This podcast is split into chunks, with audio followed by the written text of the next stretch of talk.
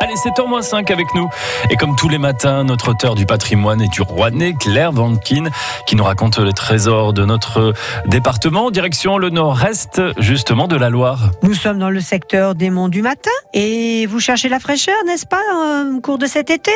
Tout au moins peut-être les grands espaces, le bon air? Peut-être avez-vous décidé de monter, vous aérer, tout en profitant du splendide panorama au-dessus de Violet à la tour Matagrin. Et chemin faisant, vous voyez sur votre gauche, en grimpant, grimpant, ah oui, parce que oui, ça grimpe, hein, une croix en pierre. Oh, pas la belle affaire. Quand on sait le nombre de croix qu'il peut y avoir de partout, 26 seulement sur la commune de Violet. Alors pourquoi donc s'attarder sur celle-ci en particulier? C'est parce que j'ai envie que vous deveniez riche, très très riche.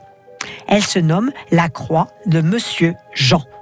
Tout simplement parce que c'est Monsieur Jean, un voyageur, qui l'avait fait ériger, paraît-il, suite à une promesse faite alors que blessé, il avait été secouru à cet endroit. Eh bien, il paraît que la nuit de Noël, je vous le dis, écoutez bien, entre les douze coups de minuit, le socle de la croix se soulève et laisse apparaître un trésor. Mais il faut faire vite, vite, vite, très vite, très vite, car au douzième coup, le socle se referme en fouissant le visiteur. Croyez-le ou non, eh bien le socle, il a dû être scellé. Merci Claire Vankin.